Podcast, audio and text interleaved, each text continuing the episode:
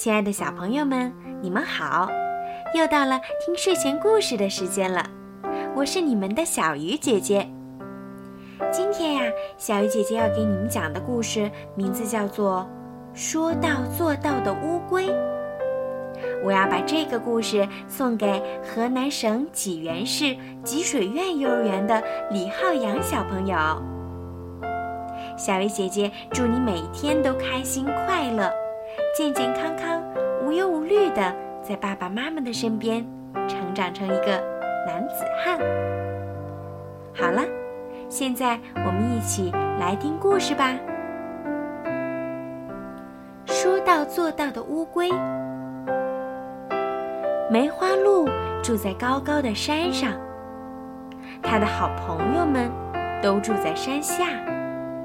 梅花鹿高兴地对山下的好朋友们说：“明天我过生日，欢迎你们来参加我的生日派对。”好朋友们都说：“好的，我们一定准时到。”第二天。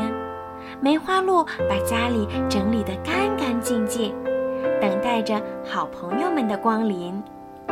不一会儿，大家都来了，就是没看见小乌龟。嗯，就差小乌龟还没来。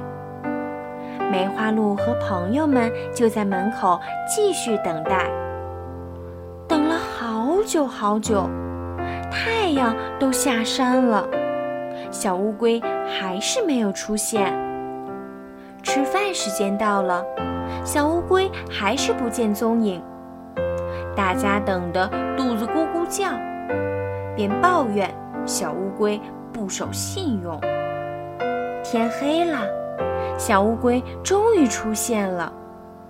它一跛一跛地走上山来。小乌龟不好意思地说。嗯，对不起，梅花鹿，我在半路上受了伤，差一点就失约不能来了。梅花鹿握着小乌龟的手，高兴地说：“小乌龟，我们错怪你了，你受了伤还敢来参加我的生日聚会，我好感动啊！”于是，所有的小伙伴就开开心心地为梅花鹿过起了生日。好啦，今天的故事就讲到这儿了。小鱼姐姐希望啊，小朋友们也能像小乌龟一样，做言而有信的人。答应了别人的事情，一定要努力做到。好了，今天的故事就到这儿啦，晚安，孩子们。